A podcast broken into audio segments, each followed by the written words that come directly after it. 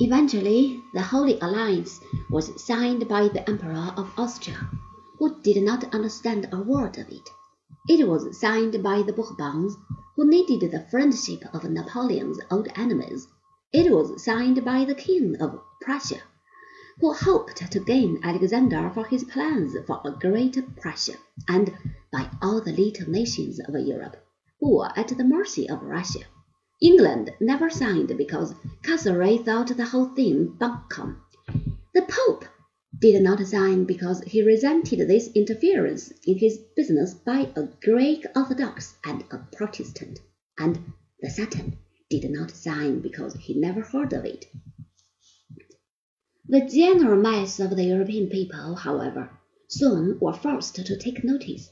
Behind the hollow phrases of the Holy Alliance stood the armies of the Quintuple Alliance, which Metternich had created among the great powers. These armies meant business.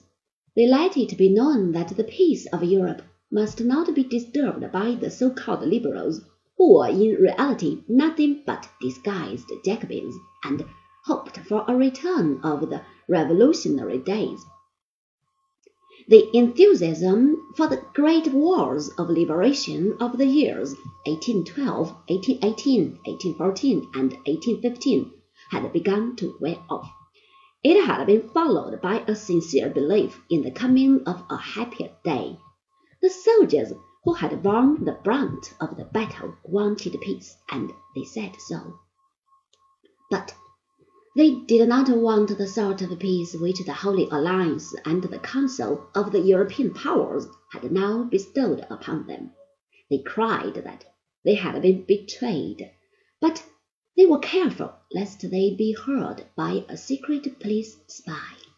The reaction was victorious. It was a reaction caused by men who sincerely believed that the methods were necessary for the good of humanity, but it was just as hard to bear as if their intentions had been less kind, and it caused a great deal of unnecessary suffering and greatly retarded the orderly progress of political development.